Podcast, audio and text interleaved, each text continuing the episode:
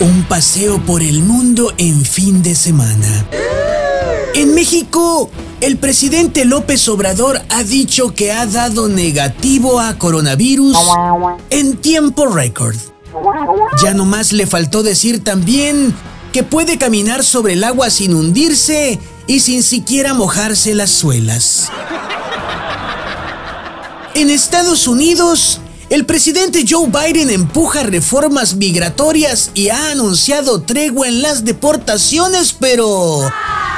O nadie le hace caso, o ese anuncio lo ha de haber dicho en voz muy baja porque las deportaciones no se han detenido. Y pues como dicen en mi rancho, los agentes de migración siguen jondeando pa' fuera a nuestros paisanos, que es un contento. Si nos vamos a Rusia, ha muerto el doctor que le salvó la vida al opositor ruso Alexei Navalny.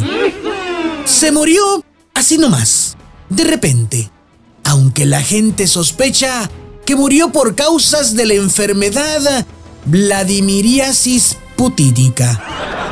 Una enfermedad muy canija que proviene de Moscú. Ay, no, ¿qué es Y hablando de enfermedades canijas y sin dejar de hablar de la COVID-19, cada vez aumenta más el número de vacunofóbicos en el mundo.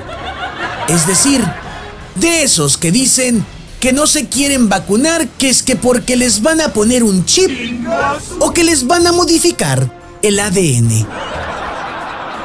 A ellos les decimos con la ciencia en mano, no, no se sientan tan especiales.